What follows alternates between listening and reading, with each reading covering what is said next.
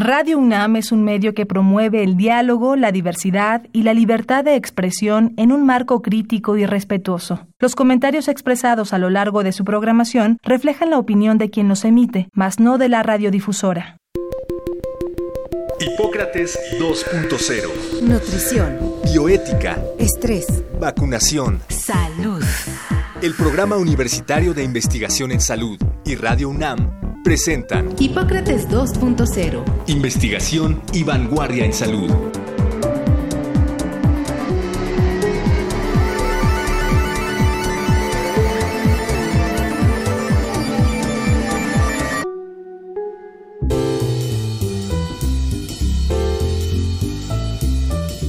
Hola, ¿qué tal? Bienvenidos a Hipócrates 2.0 yo soy Mauricio Rodríguez y como cada semana les doy la más cordial bienvenida y agradezco su atención. Qué bueno que nos sintonizan aquí en Radio UNAM.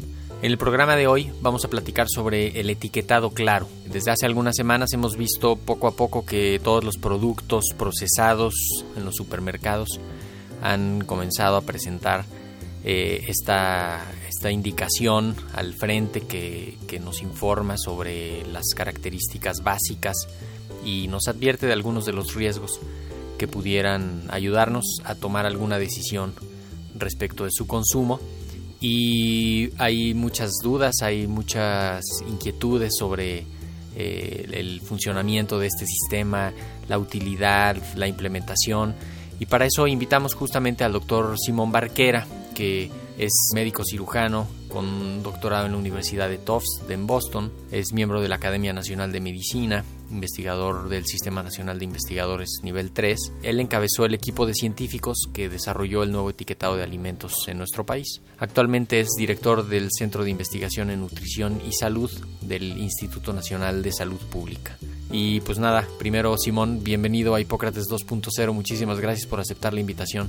No, muchísimas gracias Mauricio, me da mucho gusto este, tener la oportunidad de hablar de este tema que es creo que muy importante para la salud pública de los mexicanos. Oye, parece que, que lo del etiquetado claro podría pensarse que es una ocurrencia, como que si de pronto alguien dijera, este, pónganle esto nada más para molestar o para hacerse el interesante, pero tú has estado en un equipo de investigadores médicos, epidemiólogos, economistas, nutriólogos, muchas disciplinas, me atrevo a decir, y durante varios años han trabajado en este tema. ¿Por qué no nos ayudas a entender desde cuándo se ha estado haciendo pues información y análisis de esto del etiquetado claro y cómo, cómo lo empezaron a estudiar? Como dices, no es una ocurrencia definitivamente. A la gente le sorprendió y este, lo, lo, comenzó a ver de un día para otro y yo creo que de ahí viene esa percepción que tienen algunos. La, verdad es que la preocupación por el alto consumo de comida chatarra la documentamos pues desde el año 2002 y, pero además se documentó con análisis de, encuestas en un artículo que tuvo mucha visibilidad, que recibió un premio internacional, nos invitaron a hablar al Congreso y con diputados y con senadores, o sea, en el 2002 nosotros pensamos, wow, se va a cambiar eh, un poco de la política de salud gracias a nuestro artículo, como que la gente ya vio y, ya, ya los tomadores de decisión y estábamos muy, muy ilusionados y bueno, en el 2007 tuvimos un taller con la Academia de Medicina de los Estados Unidos para analizar por qué había tanta obesidad en niños de origen mexicano allá y, de, niños mexicanos, ¿no? Y en ese taller yo recuerdo que entre las conclusiones, esto es 2007, se dijo definitivamente una de las grandes estrategias que tiene potencial de mejorar la orientación sobre el consumo de alimentos poco saludables es establecer un etiquetado frontal que ayude al consumidor. Y bueno, pues estuvimos trabajando años, en el 2010 y el 2011, hicimos una propuesta de un sistema de etiquetado frontal que no no fue aceptado por la industria y luego la industria sacó el suyo este un poco primero voluntario y luego eh, pues un poco ahí apoyados por el gobierno sacaron un etiquetado malísimo cuando hablas en plural son y fueron investigadores mexicanos eh, me imagino que se les fueron juntando eh, también de otros países porque es un problema mundial, ¿no? Eh, eh, hubo en paralelo otros otros países que comenzaran a rascarle por ahí a generar evidencia. Sí, claro, hay en, Europa y en, Sudamérica y en México y cada quien tenía una idea de qué camino debería de tomar, si debería ser un semáforo, si deberían de ser muchos números, si debería ser un dibujito, un relojito. Por ejemplo, Chile sacó ese, esos sellos de, de advertencia negros, feos, y, este, y bueno, pues resultó ser uno de los sistemas mejor evaluados para eh, persuadir a los consumidores sobre consumo más saludable. Entonces, cuando, cuando vimos un sistema tan, eh, tan creativo de parte de Chile, lo que hicimos es que lo empezamos a probar en México. Nosotros empezamos a probar el sistema chileno en México desde el 2014. O sea que aún ese sistema tenemos seis años evaluando. Y, y, ahí ellos lo metieron primero. A ver, ayúdanos a entender el fundamento científico.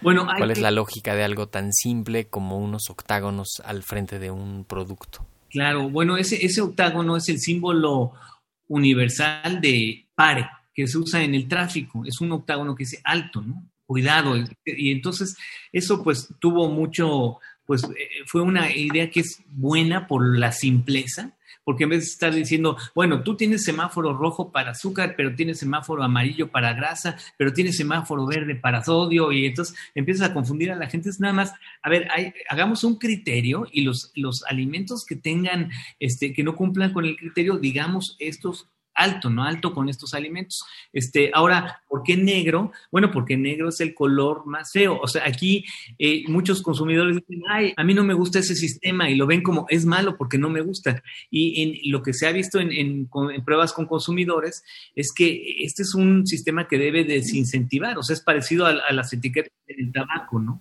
No, no, no es para que te guste. No es para que se vea. Y en resumen, ¿qué dice el etiquetado y qué no dice? ¿Cómo lo interpreta una persona que se para frente a un producto, lo tiene en sus manos? ¿Qué significa que diga alto en azúcar, alto en calorías? Y luego dice alto en grasas, ya ahí yo ya estoy confundido. Pero luego también dice alto en grasas trans o algo así. ¿Cómo, cómo lo podemos leer? No, no, y no dice alto. Si te fijas, dice el, el, mexicano dice exceso de, porque en México alto, pues es alto en zinc, alto en vitaminas. O sea, en México la palabra palabra alto a veces a mucho le suena positiva, ¿no? Entonces, bueno, dijimos, ok, pongamos exceso, que es más claro, y el sistema se interpreta de una manera muy sencilla, que esa es la belleza del, sistema. Eh, mucha gente como que lo sobreinterpreta y entonces empieza, bueno, pero ¿eso qué quiere decir? ¿Cuánto puedo comer de esta comida chatarra? Porque el sistema anterior que lo hizo la industria de la comida chatarra, sí les decía, mira, este refresco, si tú consumes toda esta botella, nada más estás consumiendo una porción de 15%, entonces puedes echarte tres, ¿no? no, pero eh, esto que describes, una caja de bombones, te venía, eh, en una caja de bombones te venía el valor nutricional de toda la caja de bombones de pronto era, ¿quién se va a comer toda la caja de bombones? ¿Y, cómo voy a saber a qué hora yo me comí cuántos? Y entonces... O te dan la porción, ¿no? Por ejemplo, una caja de cereal de esos azucarados o de papas y te dice, tiene 23.4 porciones. Cada porción tiene tantas... Oye, bueno, pero ¿cómo vas a ver que me pongo a medir ahorita, saco todas las azucaritas y les medimos para sacar las 23 porciones? O sea, no tiene sentido. Entonces, ¿qué no te dice este etiquetado? No te dice la porción. O sea, eso de, si, tú agarras una comida chatarra y dices, bueno, pero es que antes me decían cuánto podía comer de esta comida chatarra. No, este etiquetado no te habla de las porciones. Te dice, esto es comida chatarra, contiene ingredientes poco saludables que en una dieta habitual te van a hacer tarde o temprano daño a ti o a tus hijos, a quien lo consume, ¿no? Entonces eso es lo que, lo que sí te dice este etiquetado y te lo dice de una manera muy fácil. Hay cinco sellos para cada uno de los ingredientes críticos para la salud. Todos estos sellos son malos para la salud y cuando tienen más sellos es que es un, un producto que es peor. Hay leches para niños que no tienen ningún sello porque es leche, es leche y ya, pues la leche no tiene ningún sello. Pero hay leches tienen exceso de azúcar, tiene, además les añaden grasa vegetal, entonces tienen exceso de grasa vegetal, además le añaden edulcorante y además son altas en sodio porque tienen saborizantes. Entonces, imagínate una leche con cuatro sellos. Hay una leche que se llama leche gansito y tiene cuatro sellos, o sea, entonces, ¿por qué tiene por qué tiene un niño que este, tomar eso y por qué no puede tener uno como papá derecho de que tenga sellos y que te avisen, oye, agua, si, si le vas a dar esto, agua, porque tienes alto el azúcar. Sí, ¿no? porque antes sí declaraban lo que traían allá adentro, pero en letras chiquitas, todo apretado que no se alcanzaba a leer, ¿no? Con, con unos nombres técnicos que difícil de entender. Y ciertamente aquí puedes incluso ir educando a los infantes que sí estén pendientes cuántos ellos traen lo que van a agarrar. Trae dos, tres, cuatro, ¿no? Este, y, y justamente advertirlos de que no se puede comer así tan fácilmente o tantas veces lo que trae dos, lo que trae tres. Y hay que estar pendiente de esto porque es lo que nos estamos comiendo. Exacto, y es justo lo que mencionas. O sea, cuando dices que si es el etiquetado, yo diría, si es un sistema que la mayor parte de la población puede entender. No todos, ¿no? Pero, pero si tú lo comparas con cualquier otro sistema, es el sistema que sale mejor evaluado por niños. O sea, es el sistema que más niños pueden utilizar para ordenar los productos del más chatarra al menos chatarra. ¿Cómo se va a evaluar el impacto del etiquetado? Eh, porque hay gente que ya ahorita, eh, ahorita ya quiere que el cinturón le cierre más, que desde octubre empezaron, que todavía no ve resultados, este quiere regresar a sus pantalones de antes y todavía no ve claro. Sí, claro. Muchos dicen que este sistema lo único que hace es satanizar a los productos, ¿no? Y yo creo que simplemente está comunicando las características del producto de acuerdo con la ciencia, porque los puntos de corte, ¿quién decidió a partir de cuánto es alto? Pues ese es un perfil de la, la Organización Panamericana de la Salud basado en evidencia. No fue una decisión arbitraria que tomaron aquí en cinco minutos. O sea, hay mucha investigación detrás de eso. Y entonces, bueno, eh, ¿para qué nos va a servir? Nos va a servir porque si sabemos a nivel poblacional, si se reduce un poquito las calorías eh, en el consumo de estos alimentos malsanos, pues el, beneficio para la salud va a ser gigantesco. O sea, y fíjate que las proyecciones con el impuesto al refresco, que fue el, hit de México en las políticas internacionales de salud pública y que 30 países han, digamos, seguido. Ese, los impuestos a los refrescos lograron una reducción de alrededor de 10 calorías per cápita este, diarias en el país que, pues ahí decían, pues eso es bien poquito, eso no, no, eso no sirve para la obesidad. Bueno, bien poquito cuando lo ves en un país de 126 millones de habitantes son miles de toneladas, cientos de miles de toneladas de azúcar al día. Bueno, aquí con el etiquetado, si se logra una reducción de 40 calorías diarias, por ejemplo, de 39 calorías diarias por cinco años, eso sería el equivalente a un ahorro de 39 mil millones de pesos de gastos en salud. Creo que esto es, esto es algo que le tiene que quedar claro al usuario, a la audiencia, ¿no? Que que sí hay manera de extrapolarlo para allá. Porque si hay una cosa cuantificable de decir, a ver, la diabetes, la hipertensión, la obesidad están asociadas a estas, a estas y a estas otras enfermedades, son la causa de estos y estos daños y sí les podemos cobrar. Por ejemplo, la insuficiencia renal crónica. Los programas de diálisis que se necesitan, es decir, sí, sí podemos decir, este año está directamente relacionado con esto, si impactamos en esto, baja ese daño y baja ese impacto. Sí, claro, en, México se, estima que eh, 40 mil muertes son atribuibles al consumo de bebidas azucaradas. ¿Qué vamos a hacer? O sea, ¿cómo le va a hacer el, país? 40 mil muertes al año. ¿Cómo le vamos a hacer como país para eh, contrarrestar eso? O sea, si no implementamos algunas acciones para estimular a que se, se reduzca eh, el, consumo de bebidas azucaradas, pues no, no se va a tener un buen resultado. Este es uno de esos herramientas, ¿no? Sobre todo, si ya había indicadores de que en México éramos el número uno en obesidad infantil, cada vez más diabetes en edades tempranas, que eso te condiciona el resto de tu vida, ¿no? Y, que en, en, parte se desarrollaron porque consumieron exceso de azúcares y calorías durante la infancia, ¿no? Sí, e, es, clarísima la relación entre eh, consumo de alimentos ultraprocesados, que son estos alimentos este, hechos en fábricas, y estas enfermedades. Y eh, eso pues, se, ha, visto en estudios, yo creo que eso lo mencionó aquí Juan Rivera hace poco que estuvo contigo, pero hay estudios donde a todo un grupo de personas les dan alimentos ultraprocesados hechos en fábricas y a otro grupo le dan nada más alimentos naturales.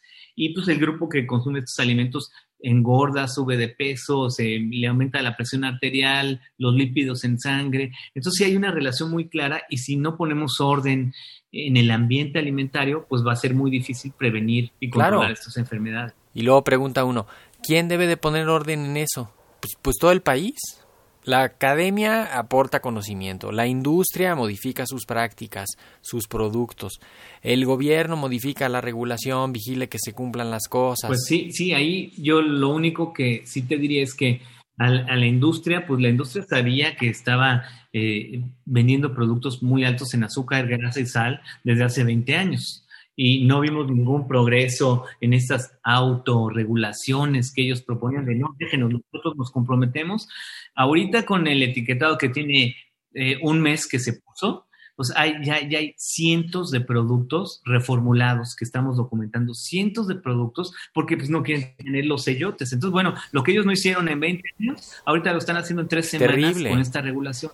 Es impresionante la cantidad de productos que uno podría haber pensado que eran sanos, saludables y que ahorita ya salen con un sellito o con dos o con tres y, que además yo tengo mi hipótesis franca en que adrede le ponen uno o hasta que les diga la cofepris oye tienes que ponerle tres no por ejemplo un queso tipo manchego. Es alto en grasa es alto en sodio y solo trae un sello que dice que es alto en sodio y parecería que le falta uno que diga alto en grasa esas revisiones, ¿quién, quién las hace?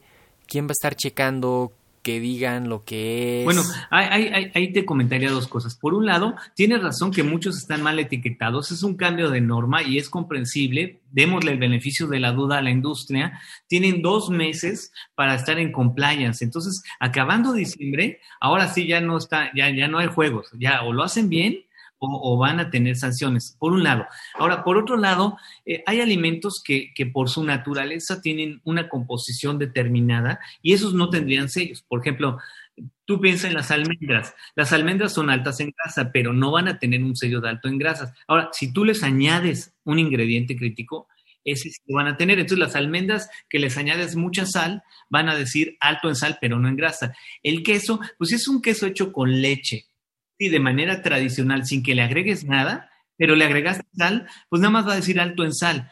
Si ya si te puedes agregarle aceite vegetal y, y, un conservador de grasa trans, ahí sí le tienes que poner los otros sellos. Sí puede haber un queso que nada más diga alto en sodio.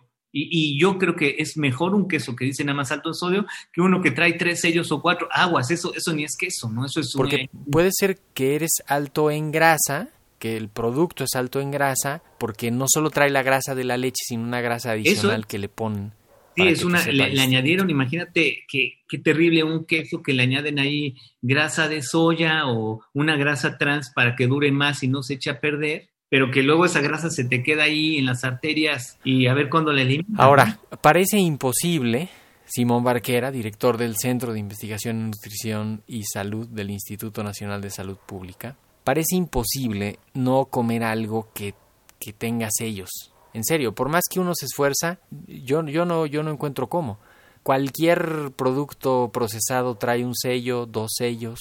E, eso no necesariamente significa que es la presencia de Satán y que, y que el diablo se ha metido, ¿verdad? Claro, yo creo que eso nos va a orientar a tomar mejores elecciones. También te debe de quedar clarísimo que no quieres, por ejemplo, pensando en nuestros niños, no quieres que se alimenten como parte de su dieta habitual de un cereal de caja que el 40% de su peso es azúcar.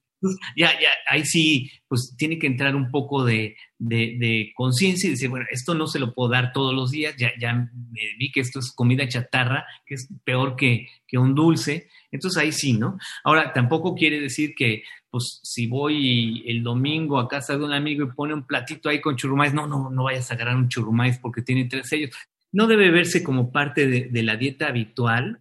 Es, eh, productos que tienen muchos sellos, son, son, son dañinos para la salud. Al revés, si tú te vas a un súper de los muy buenos, como esos que hay en Estados Unidos de Whole Foods y esos, pues ya nada, nada tiene sello. Entonces, yo creo que eso de que vamos al súper y todo tiene sellos, pues nada más te habla de la porquería de sistema, este, de, ambiente alimentario en el que estamos los mexicanos tratando de existir, porque podría ser diferente. Lo hemos visto en otros países. Vas y todos son frutas, vegetales, granos, arroz, ¿no? O sea, sí, ciertamente se encarece, ¿no? Todas estas cosas que, que no son procesadas, que son más hechas a mano, artesanales, a menor escala, eh, se encarecen. Hay, una dieta muy fácil, muy accesible, muy barata, muy disponible por todos lados, que justamente es así porque es nociva. Claro, y, y, y, sabes que hay también una especie de percepción de que comer sano es caro, porque cuando buscas los alimentos ultraprocesados más saludables, generalmente están hechos para un nicho. Entonces, los que son de orgánico y bajos no sé qué y light son más caros, pero si tú compras eh, una bolsa de frijoles, una bolsa de arroz, una bolsa de pasta, eh, vegetales, cebollas, pepino, bueno, puedes comer más barato que si vas y compras una pizza congelada con unos refrescos y y pues pura Sí, chatarra, ¿no? Que, que sí se puede y que ahorita por lo menos, ya que el etiquetado sea como una advertencia para que te fijes en lo que está ocurriendo. Un poco volviendo a la pregunta de, de cómo se va a ir evaluando el impacto, quizá que, cada quien lo va a ir evaluando en lo individual, en lo colectivo, veremos menos sobrepeso a la larga, menos diabetes, menos hipertensión.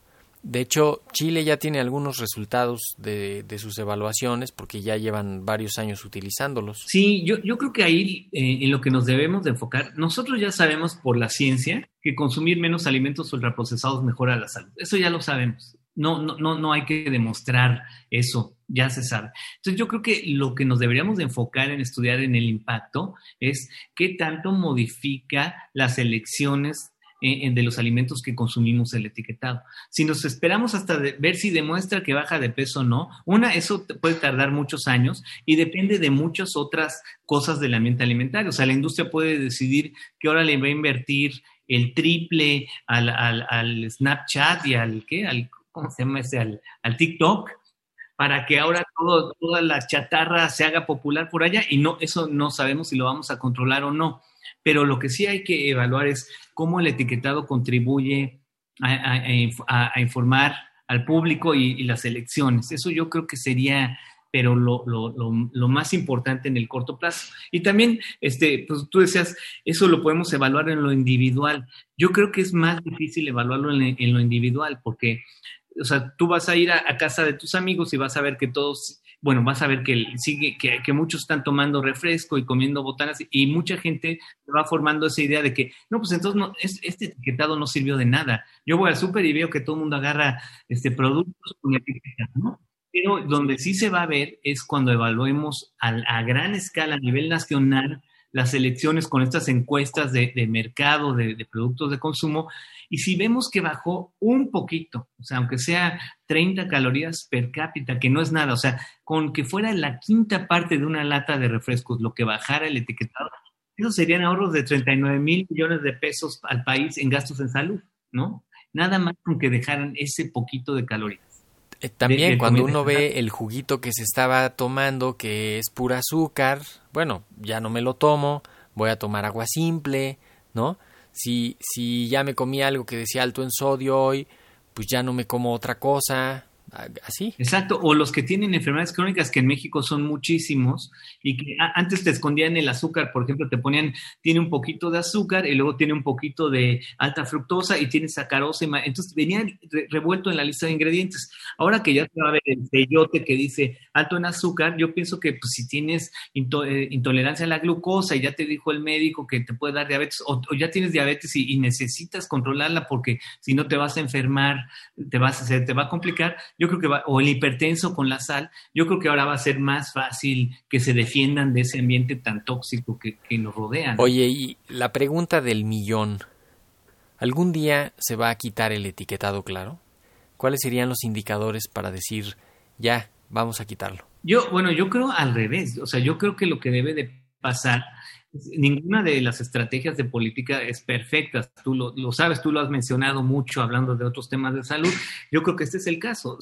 Reconocemos que no es una estrategia perfecta y a prueba de balas. Entonces, sí se tiene que estar evaluando para ir aprendiendo qué cosas pueden eh, aumentar el impacto y ayudar a que la población tenga mejores elecciones y tenemos que caminar para allá. Yo, por ejemplo, creo que lo que puede pasar en el futuro es que los puntos de corte se recorran. Entonces, ahorita con este poquito ya es alto en sal, a lo mejor en 10 años todavía menos, o el azúcar. Entonces, ir, ir, ir estimulando a la industria que ah, no quieres tener los sellos, pues entonces de veras ahora sí tienes que echarle más ganas a, a, a, tu reformulación y yo creo que la gente se tiene que ir habituando a los sabores, o sea, no de un día para otro, pero ir ir caminando hacia, hacia productos más saludables. ¿Y, la formulación la declaran en algún lado? Le, no sé, le pasan la, a la COFEPRIS la fórmula de su producto y la COFEPRIS lo evalúa.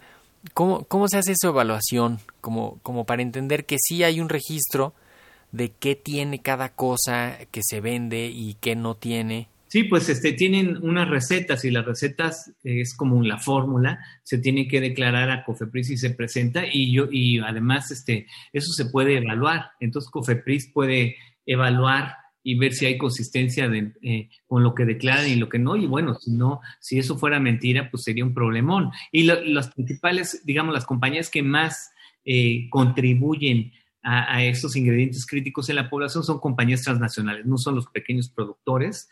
Entonces, pues, yo, yo creo que eh, sería algo que no, quiero pensar que no, que no pasa, ¿no? Pero este, bueno, pues eso habrá que verlo. Perfecto, pues con esto cerramos. Tenemos que despedirnos. Doctor Simón Barquera, director del Centro de Investigación en Nutrición y Salud del Instituto Nacional de Salud Pública, nos has aclarado varias de las dudas que teníamos sobre el etiquetado. Claro, sin duda, una medida científica, eh, la ciencia en favor de la salud pública. Así que, pues, muchísimas gracias por haber estado en Hipócrates 2.0, Simón. No, muchísimas gracias, Mauricio. Un gusto platicar del tema y cuenta conmigo cuando, cuando sea necesario. Y con esto nos vamos. Fue todo por el día de hoy. Esperamos que les haya resultado interesante el programa.